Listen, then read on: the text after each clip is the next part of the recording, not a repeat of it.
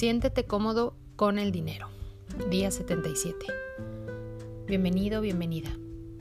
¿Cómo te sientes con el dinero que tienes ahora mismo? ¿Estás contento? ¿Estás contenta con la cantidad? ¿Das las gracias por ello?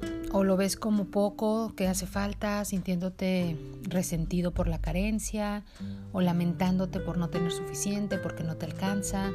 ¿Administras bien el dinero que tienes? En cualquier momento puedes decir cuántos pesos tienes y dónde están. Más importante aún, ¿tienes una idea real de cuánto necesitas? ¿Mantienes un presupuesto mensual sabiendo de manera consciente no solo cuánto tienes para gastar o necesitas gastar, sino cuánto puedes gastar? Si es así, también pregúntate, ¿ahorras algún porcentaje de tu dinero? ¿Das algún diezmo, algún regalo, una donación? ¿Das un porcentaje de tus ingresos a los que son menos afortunados que tú? Cuando llegan los cobros, ¿agradeces que han confiado en que puedes manejar una deuda o ves cada cobro como una forma de mantenerte alejado de tener lo suficiente?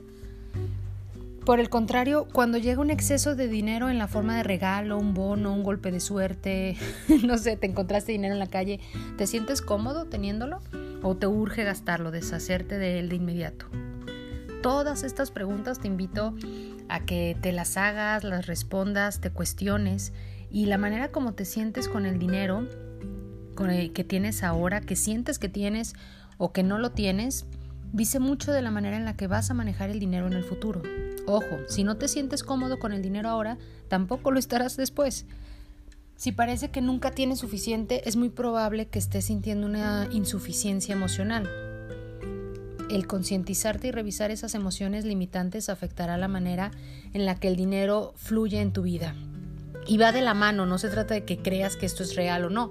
A lo largo del experimento de la prosperidad hemos estado cambiando tu relación interna con el dinero viendo nuestra radio escasez y radio abundancia. ¿Recuerdas estas creencias que nos limitan o que nos acercan a la abundancia? Y ahora ha llegado el momento que consideres cambiar tus sentimientos acerca del dinero en un nivel físico. Cualquier padre sabe que un hijo no puede ser cuidado adecuadamente si se le ignora.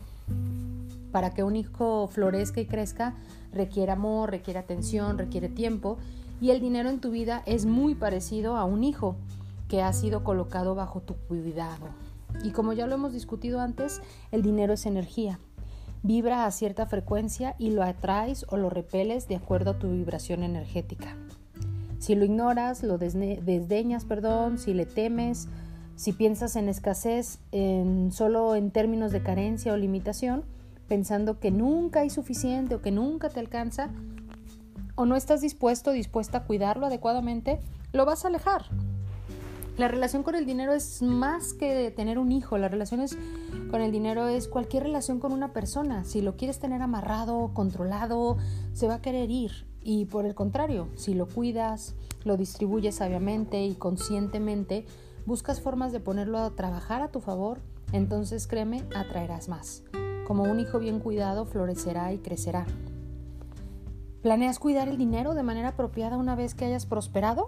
Si deseas prosperar, prosperar perdón, requieres comenzar a cuidarlo desde ahora.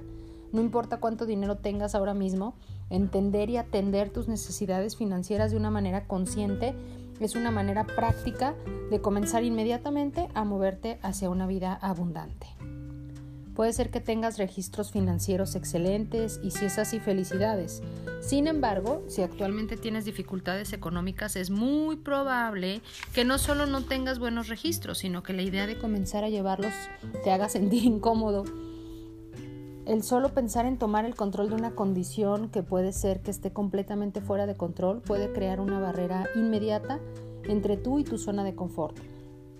El tener poco puede ser que no sea muy cómodo, pero la idea de tomar el control de lo poco puede sentirte, hacerte sentir como algo imposible de lograr. Entonces, ojo con esto.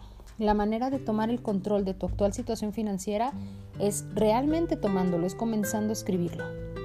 Existen muchos programas gratuitos, muchas aplicaciones eh, para tu situación financiera que puedas llevar el control, que sea amigable, que sea fácil y si es posible, te recomiendo seriamente que comiences a utilizar estos, estos programas, estas apps sin embargo, si no te es fácil, si no es posible, no te preocupes.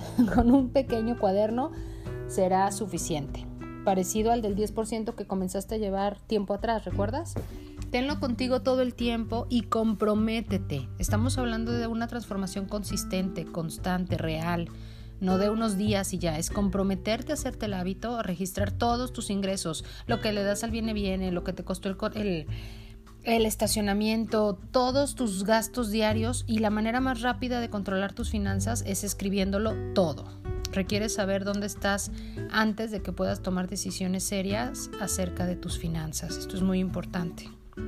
Durante estos últimos días, escribe todos tus gastos en tu cuaderno, dedica algunas páginas del cuaderno a diversas categorías, ¿no? Tu casa, tus seguros, la salud, alimentos, servicios, luz, agua, gas, teléfono, diversiones, y escribe el artículo y la cantidad en la hoja apropiada, manteniendo una suma de los gastos, ¿no? Puede ser por día o por o por categoría, lo que sea más fácil para ti, y al final tendrás una mejor idea de a dónde va tu dinero. Como un beneficio adicional, ojo, quizás notes una reducción en tus compras impulsivas, porque ¿Por qué? Porque comprar una cosa de forma impulsiva es una cosa, pero comprar algo sabiendo que lo vas a documentar y a sumar, y que generalmente va a ser una resta, pues te da una nueva conciencia hacia este proceso que a veces actúa como un inhibidor, ¿no? Eso es, eso es sano. Por favor, no pienses que estoy en contra de gastar el dinero. El dinero es. La moneda es redonda porque va y viene y porque necesita estar en dinero. No hay nada de malo con gastar el dinero, especialmente si utilizas tu cuaderno del 10% con cada gasto. Lo que sí es muy importante es que los gastos impulsivos con frecuencia indican un temor interno o emocional que requiere ser atendido. Esa, esa parte es importante conocerla, ¿no? Entonces, el usar tu cuaderno para anotar tales gastos te apoyará de barómetro no solo para, que los, para lo que gastas, sino los gastos y qué áreas muestran una batalla interna que requieres atender, ¿de acuerdo? Ojo con eso. Al registrar tus gastos diarios, también préstale atención a tus emociones a medida que sumas y restas y hazlos conscientes, sin juicio, sin crítica, sin invalidación. Para los que no están acostumbrados a llevar registros financieros, este puede ser un proceso desalentador y puede ser que te sientas tentado a dejarlo muchas veces. Resiste, resiste, resiste, recordándote con frecuencia que al hacer esto, tomas el control de tu futuro financiero, ¿de acuerdo? Comprométete contigo, comprométete a hacer este cambio positivo de documentar cómo fluye hacia adentro y hacia afuera de tu vida el dinero, a cuidar tus emociones, tus pensamientos. No puedes saber si te sirve o no un hábito a menos de que sepas exactamente qué hábito es. Esto te dará un mejor entendimiento de los hábitos del dinero y también a tomar conciencia de los hábitos sanos o tóxicos que ya tenemos, ¿no? Entonces, ojo con esto, es una gran tarea, es un gran hábito a desarrollar, a tomar control de lo mucho o lo poco que creas que tienes en este momento, a conocer ese control, manejarlo y seguirte ayudando con tus acciones del día. Todos los días, igual el día de hoy, lee tu plan de negocios para la prosperidad y las 11 cosas de tu lista de agradecimientos. Toma un momento para poner, pararte firmemente con un brazo alzado hacia el cielo el puño firme como si te estuvieras agarrando de la mano de Dios y ya sea verbalmente, verbal o, verbal o mentalmente, pues repite tu frase con Dios como mi testigo, coloca tu cuota de dinero del día de hoy en tu contenedor y lee la afirmación que está en el contenedor tres veces, espera recibir algo en regreso y bendice, bendice todo lo que te está pasando, bendice todos los que están a tu alrededor. Imagina cómo prosperan, cómo se bendicen, se rodean del bien. Imagina lo mismo para ti. Recuerda por favor que tus bendiciones son las que están haciendo la diferencia. El pensamiento del día de hoy es de Abrams y dice, el hablar del dinero nos hace sentir incómodos. A veces hasta nos sentimos confusos por desear ganar dinero. Quizá asociamos el estar interesados en el dinero con el tipo de gente que solo está interesada en el dinero, y ciertamente nosotros no somos así. Ronda Abrams.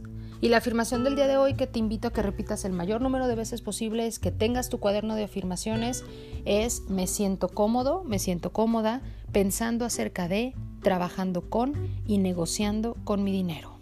Me siento cómoda pensando acerca de, trabajando con y negociando con mi dinero. Mi nombre es Vero Rodríguez y sin importar el rinconcito en el planeta en el que estés, el día o la hora, te deseo muchas bendiciones, te veo próspero y te mando un abrazo de mi corazón al tuyo. Hasta pronto.